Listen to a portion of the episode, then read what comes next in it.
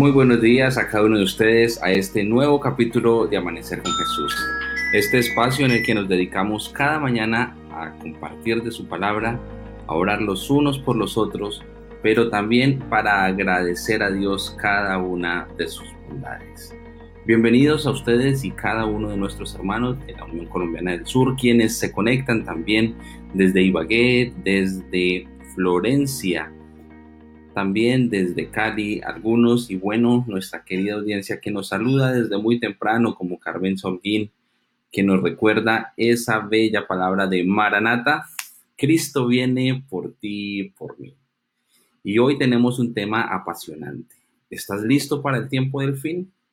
Seguimos con este bello estudio del deseado de todas las gentes, donde tendremos muchas, muchas promesas y aprendizajes de la venida de nuestro Señor Jesucristo. Y mañana, mis queridos, tendremos el cierre del año 2020, en el cual tendremos una programación especial con un testimonio, en el cual nos daremos cuenta una, una, tan solo una de las maravillosas cosas que ha hecho nuestro Señor a favor de su pueblo durante este año. Así que Maranata, Cristo viene por ti y por mí, así es, Carmen Bravo.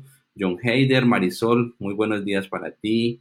Ingeniero Eduardo, gracias por saludarnos. María Socorro, Gladys Torres, Yasmín, que se unen a, a, este momento a la transmisión, junto también con el pastor Donado, que ya también llega a acompañarnos. Muy buenos días, pastor, ¿cómo estás? Buenos días, Jason, Dios te bendiga. Hola, Yele. ¿Cómo amaneciste, Jason? Bien, bien. Creo que hay un pequeño retraso en el audio. Adelante, pastor. Ok, Jason, a esta hora te quiero dar la bienvenida a ti y a todos los hermanos que a esta hora están conectados. Bienvenido, Hielo. Buenos días. Jason, ¿cómo amaneciste? Dios te bendiga. Bien, bien, gracias. Bienvenido Qué bueno a cada verte. A esta hora queremos compartir una promesa con cada uno de los hermanos que nos sintonizan a esta hora y los amigos y está en el siguiente texto bíblico. Lo encontramos en el libro de Filipenses, en el capítulo 1, versículo 6, que dice así la palabra del Señor. Estando persuadido de esto, en el que comenzó en vosotros la buena obra, la perfeccionará hasta el día de Jesucristo.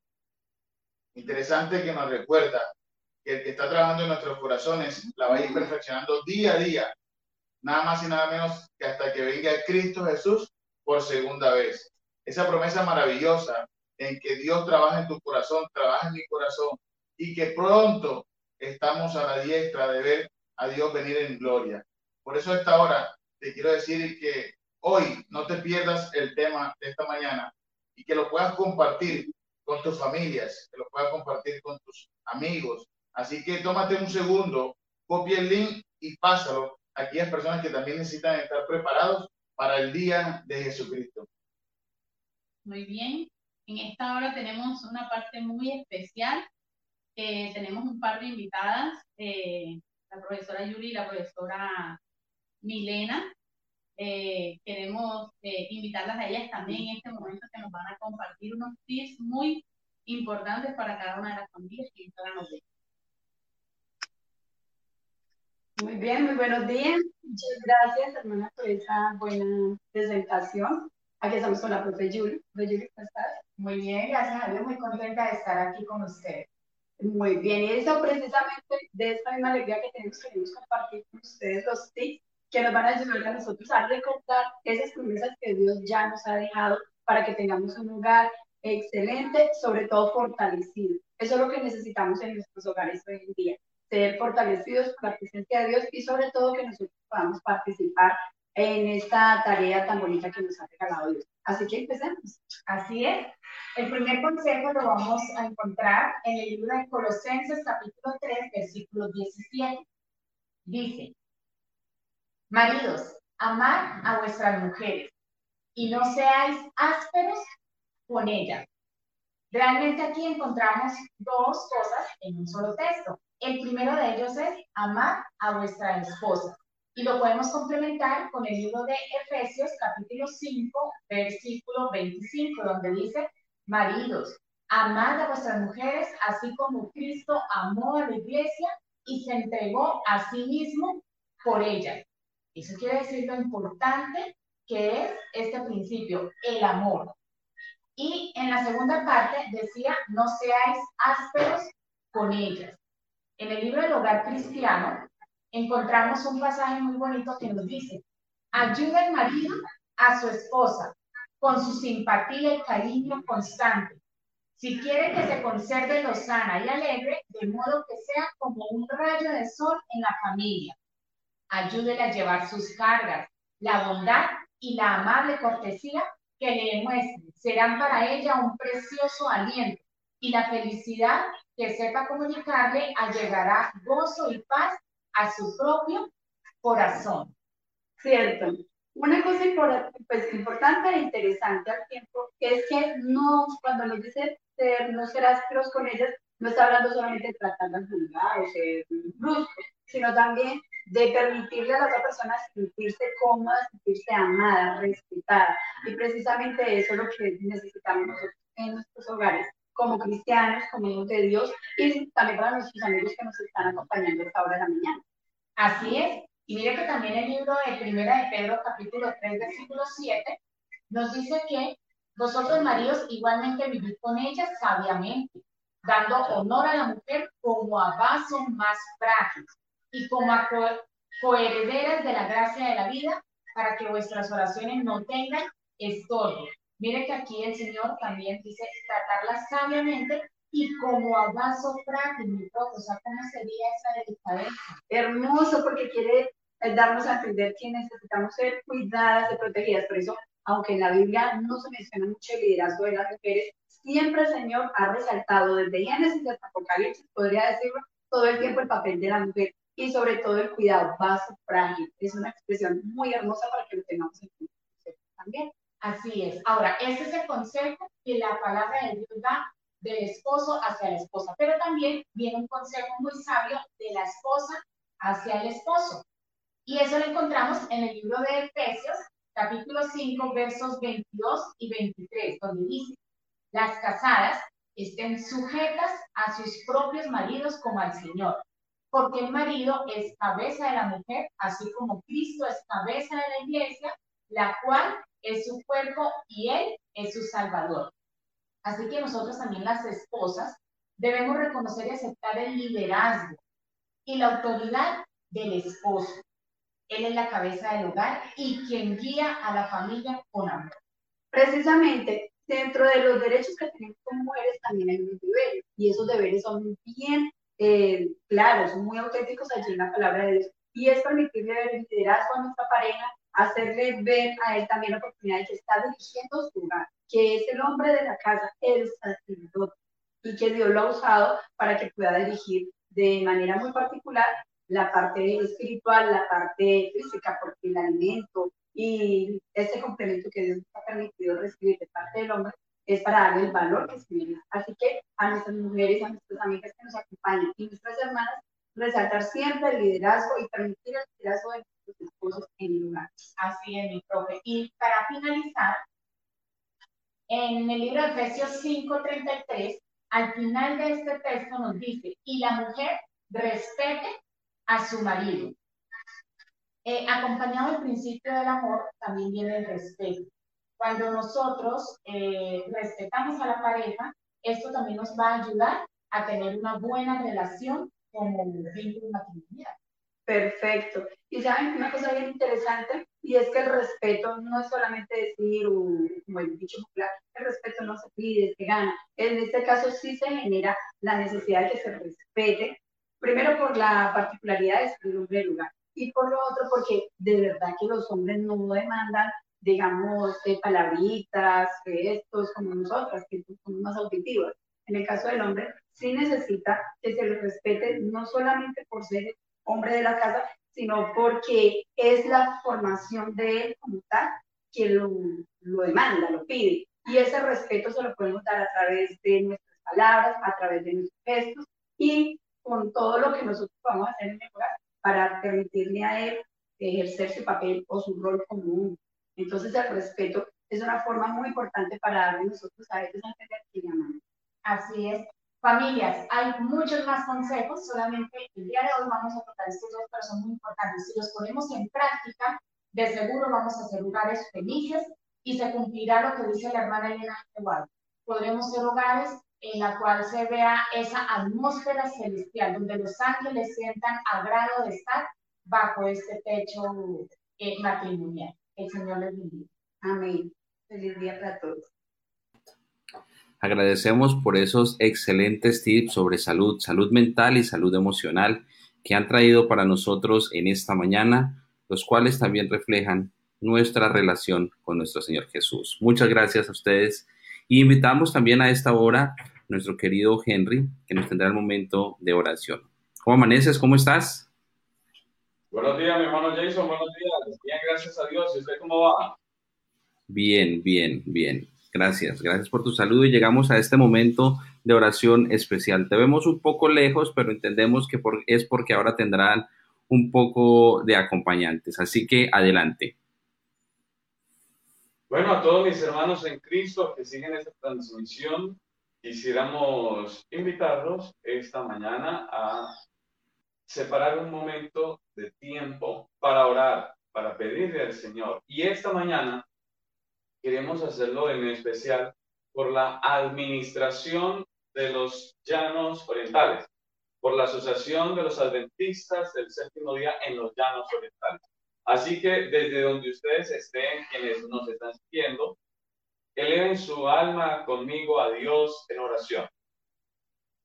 Bendito y eterno Padre, gracias a esta hora te damos porque la oportunidad de contemplar un nuevo día se debe a tu misericordia con nosotros. Y ya estamos en pie, Señor, a pesar de los retos, de los desafíos, de lo que se avecina en este día. Ya hoy contamos con la aprobación del cielo para estar con vida y eso te lo agradecemos, Señor. Queremos poner en tus manos a la administración de los llanos orientales de modo que puedan contar con la dirección de tu espíritu. A la cabeza, Señor, el pastor Joel, queremos pensar que tu espíritu está conduciendo la mente de este siervo para que su obra pueda ser aprobada por el cielo.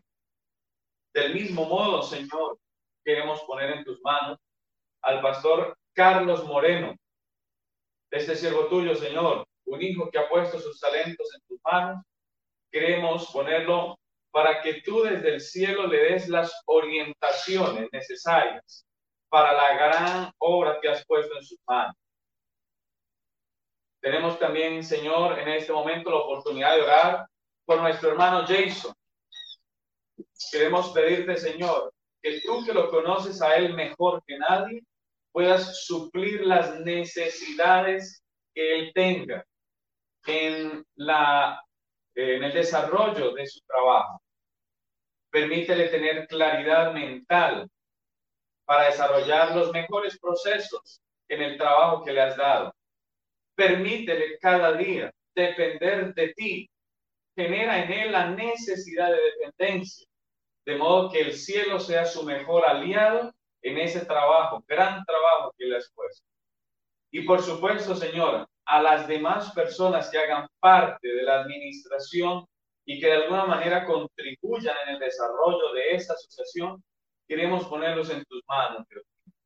Esta es la hora que hemos apartado para pedirte por cada uno de los siervos, hijos tuyos.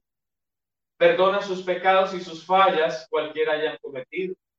Pero Señor, no podemos avanzar sin tu bendición como dijere aquel profeta, si tú no vas con nosotros, nosotros no iremos. Y si tú no avanzaras con nosotros, nosotros mejor sería no avanzar. Por eso colocamos en tus manos a esta asociación, la Asociación de los Adventistas del Séptimo Día en los Llanos Orientales, Dios mío, para que hoy podamos recibir la aprobación del cielo. Bendice también el desarrollo de este programa y a quienes nos están sintonizando. Es nuestra oración, Dios mío, en el nombre de Jesús. Amén. Mis queridos amigos, hermanos, esta mañana vamos a desarrollar un programa eh, bastante interesante, pero tenemos unos invitados bastante especiales. Me complace en este momento saludar al mismo tiempo que le doy cabida al set de esta mañana a nuestro hermano Jaime Zapata en compañía de su esposa, su amada esposa, eh, la profesora Luna, quien es la rectora de nuestra institución en el Colegio Adventista de Lejanía Meta. Así que, bienvenidos compañeros. Bien, gracias. Bienvenidos. Y ni más faltaba, debemos tener también la presencia de quien es nuestro administrador local, nuestro pastor, director distrital, el pastor Ernesto Donado. Así que, bienvenido, pastor. Buenos días, Jaime, buenos días, hermana. Buenos días, Henry, Dios te bendiga. Qué bonito es amanecer más con Jesús. Casi terminando temporada este año. Ya quedan pocos días para que finalice este año. Y que se acorte el tiempo de que Cristo venga por segunda vez. El tema de hoy, Henry. Bueno, tenemos un tema bastante interesante y es la IASD, la Iglesia Adventista del Séptimo Día en el tiempo del fin. Y eso lo vamos a entrelazar con el capítulo 3 del deseado de todas las gentes. El capítulo 3 del deseado de todas las gentes, el cumplimiento del tiempo. Ese es nuestro tema de hoy. El cumplimiento del tiempo, venido el cumplimiento del tiempo, esa expresión está tomada de Gálatas capítulo 4, versículo 4. Pero bueno, yo sé que ustedes muchos han leído ese texto y precisamente hoy vamos a retroalimentar algunos pensamientos. Y precisamente hablando de retroalimentar, es la hora de darle cabida a nuestro pastor compartiéndole un interrogante. Yo quisiera transmitirle al pastor eh, cómo Dios dirigió los acontecimientos del mundo para que estuvieran listos para la venida del Señor. Pastor, ¿cómo puede dirigirnos en este foco? Este, esta pregunta es bastante abarcante, ya que nos habla de la historia desde el inicio, ¿cierto? Eh, el deseo de toda la gente, hay una palabra, una frase que me marcó al leerlo, para recordarlo nuevamente, donde dice que Satanás trabajaba de manera ardua para que el abismo que hay entre el mundo caído y el cielo fuese cada vez más grande. Sin embargo, Dios hizo provisión y envió a su Hijo, ¿cierto? Para que nosotros hoy pudiésemos alcanzar gracia y misericordia ante nosotros. Pero eso lo describió desde el comienzo. Los profetas hablaban de un Mesías, los salmos narran un Mesías, el libro de Isaías habla de un Mesías, el libro de Jeremías habla de un Mesías. Pero todo eso daba muestra de que Dios día a día le mostraba al pueblo de Israel de que venía un consolador, de que venía alguien en pos de rescatar la raza humana, alguien que podía restaurar lo que ya se había dañado. Por eso es importante saber y tener plena convicción desde Génesis hasta Apocalipsis el plan de salvación y que Dios siempre se esmeró para que su pueblo no andara ciega, sino que su pueblo hubiese entendido y tuviese conocimiento de que venía alguien en pos de rescatar. Es fácil sentir muchas veces que estás perdido, estás en algún lugar, pero qué bueno es cuando encuentras la salida. Qué bueno es cuando en el mapa tú ubicas. Qué fácil es cuando encuentras una dirección. Eso es Dios en el plan de salvación de la raza humana. Es la guía para nosotros orientarnos y poder ir al cielo. Y es muy interesante lo que pastor está diciendo, porque la pregunta en cuestión es cómo Dios dirigió los acontecimientos del mundo para que estuviesen listos para la segunda venida. Y yo quiero precisamente ahora ya entrar en participación con nuestros eh, compañeros panelistas, y es que Dios había proveído con siglos de anterioridad para que su pueblo estuviese listo, lugar y tiempo de su venida. Ya la Biblia había dicho dónde había de nacer el Mesías, profe. ¿Dónde había de nacer el Mesías de acuerdo a las profecías? ¿Cómo nos orienta la Biblia dónde había de nacer el Mesías y cuándo había de nacer el Mesías? Había una, una particularidad y era la siguiente y pienso que en muchos cristianos hoy en día se ha perdido. porque habían unas personas, unas personas que estaban estudiando, estaban analizando eh, lo que iba acorde con la historia, lo que iba a acontecer. ¿No es así? bueno, precisamente esta semana estamos de campaña infantil aquí en el distrito y recordaba con los niños el, el esmero o la, ese deseo que tenían, por lo menos los que sabían de la profecía, de encontrar el lugar donde había de nacer el niño. ¿Saben? Eh, hablando de los reyes magos, nosotros decimos cuánta fe, cuánta necesidad tenemos nosotros de, de, sentir esa seguridad, esa certeza de lo que dice la palabra de Dios. Ya Dios lo había predicho y se cumplió. Eso que nosotros tenemos como un antecedente de haberse cumplido debe ser un baluarte o debe ser para nosotros una esperanza de que se cumplirá nuevamente una profecía. ¿Y cuál es la profecía que se cumplir? Claro, yo quiero rescatar lo que han dicho nuestros compañeros. Y es que Dios había preparado a su pueblo. Allá, Miqueas capítulo 5, versículo 2, decía, pero tú, Belén, Efrata, pequeña entre las naciones, de ti me ha de salir, ha de ser rey en Israel. Ya estaba profetizado el lugar. Y por eso la propia Luna hacía alusión a esos reyes y llegaron allá donde Herodes. No, pero es que no, es en Belén, aquí, el, el rey. ¿Cómo? Va a venir un rey. Y en cuanto al tiempo, eh, seis siglos antes del profeta Daniel nos había instruido que ya venía. Y venía y dio el tiempo. Y por eso el apóstol Pablo en Gálatas capítulo 4, versículo 4 dice, pero venido el cumplimiento del tiempo, Dios envió a su hijo nacido de mujer. Noten ustedes, venido el cumplimiento del tiempo. ¿Pero de cuál tiempo? No, es que ya Dios había instruido a su pueblo. Muy bien, pastor. Te quiero hacer ahí como un paréntesis ahí y les quiero preguntar a los compañeros de, de a esta hora. Yo de niño, de niño, de pequeño, siempre me llamaba la curiosidad los reyes magos. Entonces yo decía, ¿será que eran magos? Y yo me imaginaba el circo, me imaginaba el sombrero, el conejo. Y entonces, oye, ¿qué nos explica a nosotros hoy acerca de esos reyes magos? O sea, esa palabra reyes magos en la Biblia ¿A qué trae alusión hasta ahora? Bueno, compañeros, eh, yo quisiera ah, hacer una salvedad de lo que el pastor está diciendo, ¿no? Nosotros hemos crecido en una cultura donde hay los reyes magos, hay los reyes magos, pero resulta que la Biblia no habla de reyes magos, la Biblia dice unos reyes de oriente y tenemos una percepción de que eran reyes porque los regalos que trajeron no eran precisamente baratijas. Eh, ¿Recuerdan ustedes, compañeros, qué clase de regalos le trajeron a Jesús a esos reyes como presentes, que esos sí nos los han enseñado? ¿Qué regalos traían? Muy bien, bueno, traían incienso y cada uno de ellos tenía una aplicación importante para el ministerio de Jesús. Incienso, mirra y oro. Y esos tres tenían unos simbolismos muy interesantes que se aplicaban a lo que iba a ser el ministerio de Jesús y realmente como era Dios. Claro que sí. Noten ustedes, oro.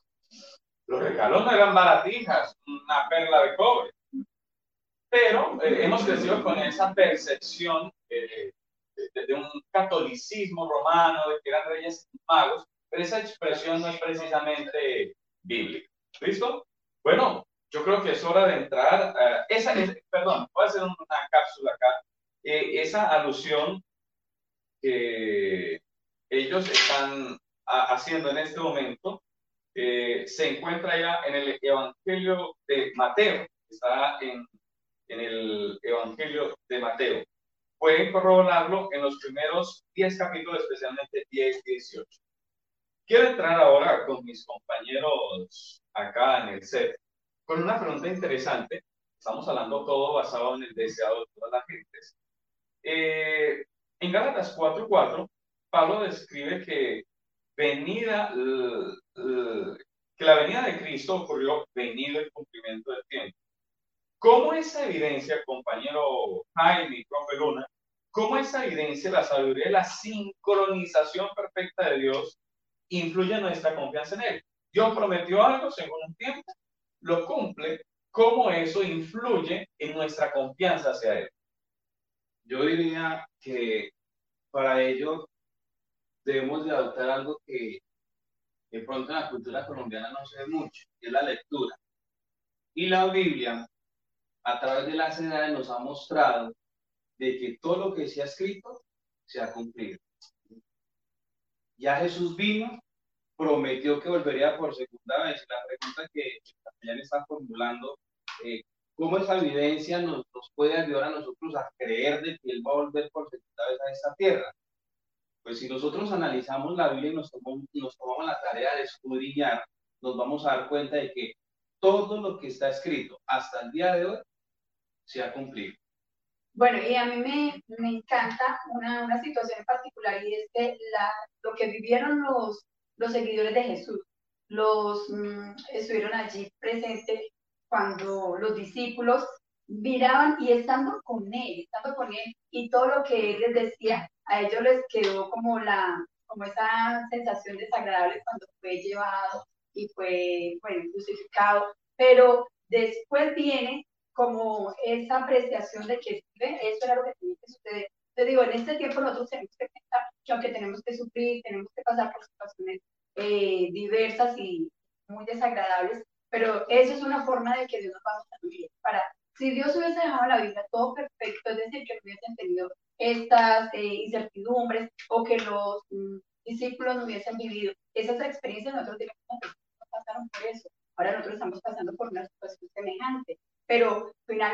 ellos fue haber seguido al Rey de Reyes y Señor de Señores. Esa es nuestra propuesta también esta mañana. Que pensemos en que si estamos viviendo situaciones difíciles, estamos viviendo momentos tediosos o desagradables, ver que los discípulos también vivieron eso, pero finalmente todo lo que Jesús les había dicho se cumplió. Asimismo para nosotros, todo lo que Jesús en su palabra a través de los diferentes profetas se irá a cumplir y se está cumpliendo de antemano.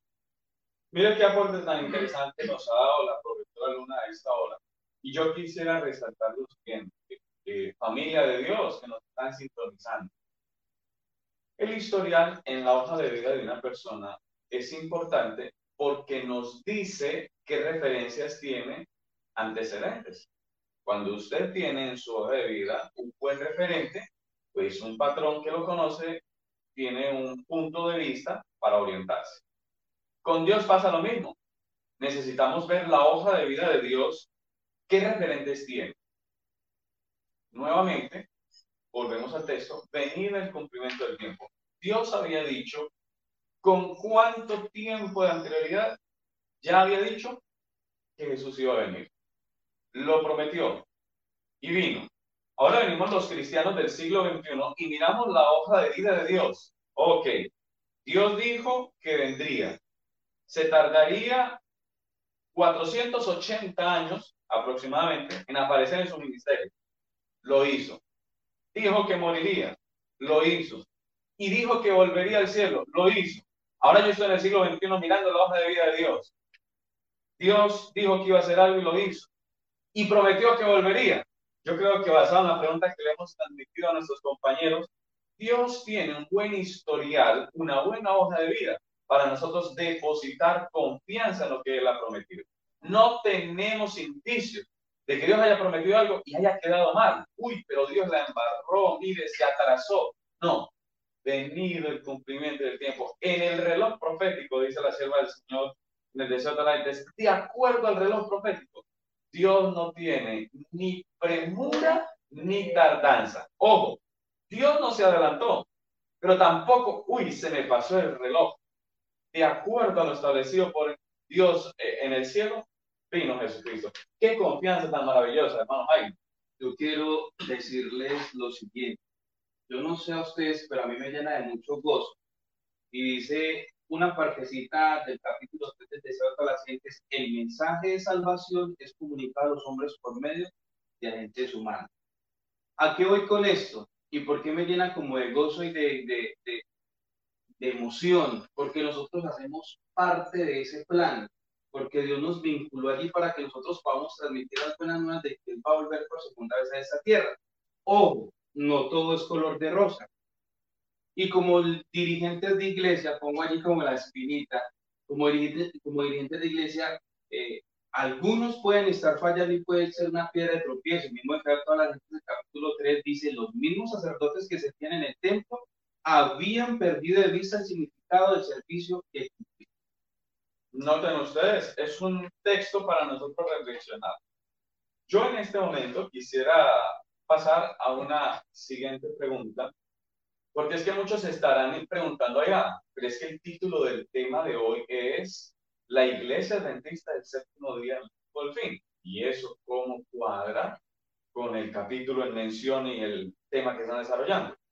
Lo vamos a entrelazar con la siguiente pregunta.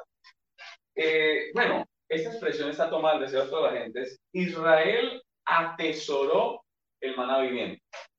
Israel atesoró el maná viviente. Esa expresión es tomada de la sierva del Señor para decir que de alguna manera lo guardaron, lo, escondieron, lo amarraron. Entonces, eh, por lo tanto, privaban de la luz de la verdad de Dios a sus vecinos. Viene la contextualización. ¿Cómo la iglesia contemporánea, usted y yo, cómo la iglesia contemporánea puede evitar cometer el mismo error con los que no son creyentes? Yo quisiera invitar a nuestro pastor, precisamente. Israel tenía el maná viviente, e, e, esa verdad, ese tesoro, pero lo agarró, esto es mío, yo soy el pueblo escogido, aquí estoy yo, reina. Pero en lugar de compartir esas verdades, las amarraron. ¿Cómo nosotros en el siglo XXI podríamos estar haciendo lo mismo, pastor? Somos el pueblo remanente del tiempo del fin. ¿Cómo podemos estar atesorando esas verdades maravillosas, verdades que tenemos, esa maravillosa luz de la revelación? ¿Cómo la podemos estar amarrando y cómo podríamos y deberíamos evitarla? Bueno, has tocado quizás eh, esa llaga, esa llaga que, nos tiene que estar doliendo a muchos de nosotros como feligreses, como líderes de la iglesia. Eh, tengo que devolver quizás unos 20 años atrás, cuando la parte misionera de la iglesia era diferente. Hoy tenemos una iglesia que se reúne, que mantiene los cultos, mantenemos la iglesia, pero no una iglesia viva que sale a hacer obra misionera. Recuerdo que en una ciudad, cierto, lejos de aquí, cerca allá, como dice un predicador, eh, era a la una y media, nos dábamos cita en la puerta de la iglesia, entre todos recogíamos, contratábamos una dacia, esos, esos taxis que eran camionetas, y nos montábamos 15, 20 personas, íbamos a otro barrio a hacer impacto misionero. Todos los sábados. Y después a las 4 de la tarde veníamos a contar en la sociedad de jóvenes esa obra misionera que se había hecho. Se traían testimonios, se traían cosas maravillosas que hoy en día lo hemos perdido. Estamos atesorando tanto el sábado que hoy quizás estamos guardando ese maná santo, ese mensaje de salvación, que ni siquiera compartimos un link para que los demás conozcan el mensaje de Dios. Lastimosamente hoy tenemos la facilidad de estar virtual, de compartir una promesa, un versículo, de compartir un mensaje de salvación y tampoco lo hacemos. Tenemos campañas en nuestras iglesias y así no vamos nosotros, solamente nos basamos en miércoles, viernes, domingo y sábado. Los otros días no cuenten conmigo, tengo afán y siempre saco a reducir esto. Muchas veces pedimos a Dios un trabajo y Dios nos da el trabajo y ponemos a Dios en un segundo plano. Por el trabajo no puedo ir, estoy cansado, llevo agotado. Pido un esposo y el esposo no me deja ir a la iglesia. Pido una esposa y ahora le dedico más tiempo a la esposa que a Dios. O sea, muchas veces nosotros comenzamos a atesorar tanto las cosas que tenemos que nos olvidamos de que la venida del Señor está a las puertas, que quizás nos va a coger muchos, como las vírgenes insensatas. Bueno, escuchen bien la apreciación del pastor. Precisamente eso es lo que hizo Israel. Son reflexiones pareciera un poco crudas, pero es que es el diagnóstico que irremediablemente debemos tomar. Noten ustedes la expresión. Israel atesoró el maná viviente, por lo tanto privaban de la luz de la verdad de Dios a sus vecinos. Ahora está la iglesia adventista el séptimo día en el siglo XXI. Tenemos tamaña luz. Ninguno se puede quejar de que no haya luz. Tenemos conocimiento, cientos de libros, eh, tanto de la revelación como de la autoría de estudiosos de nuestra iglesia. Tenemos en español de alrededor de 93 libros. En inglés, para los que pueden ir un pasito más adelante, 126 libros. A eso se le suman los de autoría de nuestra iglesia, que ya se pueden contar por cientos o miles. Pero entonces estamos atesorando tan grande luz que podríamos estar privando de esa luz a los demás. Ahora, nuestra tarea es compartir esa luz. Como nosotros, por ejemplo, profe Luna, eh, en lugar de compartir esa luz, podemos estar privándola. Por ejemplo, hay hermanos evangélicos, hermanos protestantes, con los cuales ya tenemos un sesgo. No hablamos, no compartimos, porque sí, porque no. ¿Cómo nosotros podríamos también actuar como Israel, que con tanta luz, en lugar de transmitirla, la privamos ahora en el siglo XXI? Ok, bueno, precisamente estaba pensando en eso y, y en la forma en que nosotros podemos estar errando, porque en el de la gente también nos decía, toda la gente también nos decía que los judíos habían tratado de monopolizar la verdad, una verdad que era para todos, pero ellos se la guardaron y la sentaron. ¿Qué pasa con nosotros hoy en día? Nosotros podemos ver que como tenemos la verdad, somos el pueblo remanente, entonces necesitamos diferenciarnos mucho de los demás, tanto que no queremos como, como estar compartiendo con otros esas necesidades que vienen, es un, un momento especial para todos. ¿Cuál es? La verdad presente, a Cristo resucitado. Y básicamente sucede en todos los gremios, ¿no? Pero con, de manera particular la iglesia puede abrirse el espacio para compartir con otros. Hay jóvenes que están prohibidos por sus padres de tener relaciones o amigos de afuera. Y yo tengo un, un, un caso particular. Mi hija dice, mamá, tenemos que enseñarle a Jesús a, la hija de Satanás. Entonces yo le digo, no, mi amor, pero no puedes decir sí, hay que enseñarle a ella, yo le voy a dar eh, sus historias, le voy a compartir mis libros, entonces me estoy afectando a mí, como que es una forma de, demostrarnos a nosotros que necesitamos compartirles a otros. Pero si tenemos un vecino mal hablado, si tenemos un familiar que no, no, no, no, no traer, eh, y es una forma, ahorita llega una época y estamos en una época donde va a requerir de nosotros, primero, dominio propio, segundo, tener la capacidad de interactuar con los demás sin hacerme a ellos como tal, pero sin aislarlos, porque esta es una situación que tenemos nosotros. Estamos monopolizando una verdad que viene hacia el pueblo de Israel a encerrarse en su santuario, a encerrarse en su, en su lugar, pero no salir a buscar a las almas o no permitir que esas almas entren. A veces con la sola mirada en el templo también nos desesperamos. Si entra una niña, un si entra, no, está así, no debe entrar. ¿Cómo estamos nosotros monopolizando una verdad sin, sin permitirnos tampoco compartirla como dice el pueblo de Israel? Esta es la parte que nosotros tenemos que ver. En este tiempo estamos llamados, y qué bueno que tengamos este espacio, porque estamos llamados en este tiempo donde vamos a ser eh, evaluados por nuestros familiares, amigos. ¿Cómo compartimos nosotros una temporada que no podemos cerrarla? Es una época donde todos comparten, están en familia, que es tradición, pero ¿cómo podemos hacer sin caer en el error de, ah, bueno, pues tomemos compartir, no? Eh, bailemos porque tenemos que compartir, no. ¿Cómo puedo estar con mi familia y enseñarles la verdad sin necesidad de participar en esta situación? Esa es la parte que... Claro que sí. Ahora, yo quiero rescatar de lo que la profesora Luna está diciendo. Es cierto que debemos cuidarnos de permear nuestra vida de lo que está permeado el mundo. Eso es cierto. Yo debo cuidar mi fe, debo cuidar mis hábitos, debo cuidar mi vida y la de los niños. Pero ese cuidado no debe llevarme a mí a excluir al mundo de mi influencia.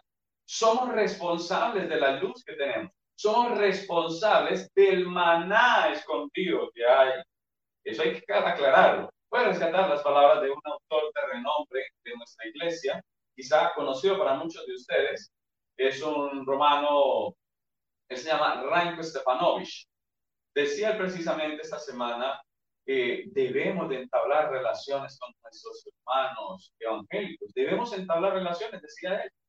Porque ¿cómo entonces nosotros pretendemos ganar el mundo si estamos excluidos de él? O sea, ¿cómo usted va a ganar su vecindario si está tan iluminado que se ha quedado con esa luz en la casa?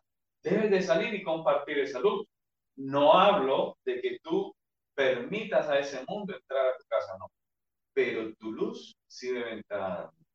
A esta hora, por ah, asuntos misceláneos de tiempo, quisiera pasar a la última pregunta, la pregunta que será de cierre para nosotros, eh, nuestros compañeros panelistas esta mañana, y es diciendo cómo el sistema de adoración de Israel se diferenciaba de las religiones paganas de ese tiempo cómo el sistema religioso de Israel se diferenciaba eh, de ese sistema religioso pagano. Profe Luna, ¿cómo podemos ilustrar eso al respecto?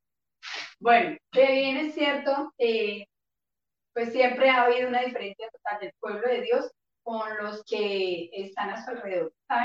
Para el pueblo de Israel había una particularidad, que aunque eran egoístas con la verdad que tenían, eso era lo que hacía que los demás quisieran conocer esa situación que ellos tenían, porque tenían como una disciplina especial, porque tenían una forma de vivir diferente y creo que yo quiero relacionar a bien. Para nosotros, en ese, en ese tiempo se diferenciaba su disciplina, su forma de vivir diferente. En este tiempo nosotros vemos, y de hecho nos lo han dicho, porque ustedes tienen una religión tan, tan complicada, como tan diferente, ustedes no comen esto, no hacen esto, y eso es lo que tiene que hacer la diferencia, pero no debe marcarla, es decir, nosotros podemos ser, como dice ahorita el CAPE, mantener nuestro, nuestros hábitos, mantener nuestro estilo de vida acorde con la palabra de Dios sin menospreciar a los otros. El pueblo de Israel, aunque tenían, mm, es decir, la pregunta es, ¿qué lo diferenciaba? Era esa forma o esa particularidad de reverenciar a Dios. Eso era la diferencia. Claro, hay muchas más, pero por ahora claro. Y precisamente voy a hacer una salvedad para darle la participación a nuestro pastor, y es diciendo, el sistema económico, político, religioso de Israel no fue un montaje arbitrario Moisés. Escúcheme bien, hermano, el sistema político, económico, religioso de Israel fue un plan revelado de Dios. Dios le dijo, vean, esto lo comen, esto porfa no lo coman, les va a hacer daño. Esto en la iglesia, bueno, en aquel entonces tabernáculo, la tienda de la reunión, lo van a hacer así. Me gusta mucho así. No lo hagan así porque eso no me gusta Dios le reveló a Israel y se, diferenciaban prácticamente en lo que Dios había pedido que se diferenciaran. Ahora, pastor, nosotros creo que también debemos de ser diferentes. Y siento que lo que hacemos como adventistas, si comer o no comer, si vestir o no vestir, es porque también Dios lo ha revelado a través de su sierva, la profeta del Señor Elena, que White, a su pueblo. Somos diferentes porque Dios lo ha querido así. ¿No, pastor? Sin embargo, tenemos que tener algo presente, entrelazando todo lo que hemos querido resaltar del deseado a toda la gente del capítulo 3, donde dice que también eh, la corrupción permeó la iglesia. Tanto, tanto así que en un momento se tuvo en tela de juicio, ¿cierto? Pensando en otro mundo, ¿qué iba a pasar con la iglesia? ¿sí? ¿Qué merecíamos nosotros como iglesia? ¿Qué merecemos nosotros a veces? Nosotros merecemos, ¿qué merecemos nosotros los seres humanos? La muerte. Bíblicamente dice que el que peque, que se muera. Sin embargo, a ese plan hermoso entró Cristo Jesús. La pregunta es, a esta hora, muy puntual. Nosotros como iglesia hemos puesto una barrera, primero, para brindarnos a nosotros del pecado o sencillamente para excluir a los demás del plan de salvación. Son dos cosas diferentes, porque yo me tengo que blindar del pecado. ¿Cómo me blindo yo? Teniendo una vida espiritual activa, leyendo la palabra de Dios, teniendo un momento de oración a solas, pero eso no me tiene que aislar de llevar ese mensaje que he conocido a los demás. Y muchas veces ahí es donde fallamos. Yo me aíslo tanto que voy a la montaña a esconderme porque me quiero salvar solo. Porque sencillamente debo huir y salvar y correr por mi vida. Donde la Biblia no menciona en ninguna parte que debemos de huir o ser excluidos de ese plan de salvación. Dice que somos privilegiados, decía nuestro hermano Jaime, en ser nosotros los promotores de ese mensaje de salvación. Qué bonito es que usted y yo nos podamos proponer que este 2020 ya se fue, ¿cierto? Pero el 2021 podamos tener nuevamente una vida activa espiritualmente hablando. Que los grupos pequeños en nuestra casa sean reactivados, que cada uno de nosotros nos comprometamos, que cada uno de nosotros sea un firme candidato para sea. Tienen fiestas importantes a nivel mundial, ¿cierto? Un 24 de tradición, un 31 de tradición, pero que esos momentos sean nosotros los que impactemos en los demás y no los demás impacten en la vida de nosotros. Bueno, familia, gracias por haber estado esta mañana con nosotros. Eh, queremos ah, ir concluyendo este espacio, el desarrollo de este tema, con una perla. El pastor ha tocado un punto sensible en materia de religión y es las fiestas decembrinas. Familia, hijos de Dios, no vayamos a permitir que nuestras ideas sean confundidas por la tradición. El pastor ha aludido eh, frecuentemente a ese vocablo, la tradición. El 24 sobre el 25 es una fecha importante, pero para el mundo, no para quienes hemos creído en la Biblia. La sierva del Señor dice que podríamos aprovechar estas oportunidades, sí, para estar en familia, para compartir, aprovechar que es un momento de familia, pero no nos confundamos, Jesús no nació en esta fecha y debemos de tener claro eso. ¿Profe Luna? Sí, claro, quiero, quiero hacer la pregunta, porque sí es bueno que aprovechemos estas fechas porque, porque sí tenemos que reconocer que el ser humano está más propicio a recibir de la palabra de Dios. En este tiempo podemos pensar que todo es festejo, pero hay hogares donde están demasiado pesados, cansados, atribulados por la misma situación económica, por las mismas relaciones interpersonales en el hogar. Pero ahí es donde nosotros como agentes de Dios debemos llegar a esos hogares y presentarles al Dios vivo, que estaría dispuesto a dar y que estuvo dispuesto a dar su vida para que pudiéramos ser felices. Así que debemos aprovechar al máximo esta época para llevar el mensaje de la verdad. Y sin lugar a dudas es una época muy importante.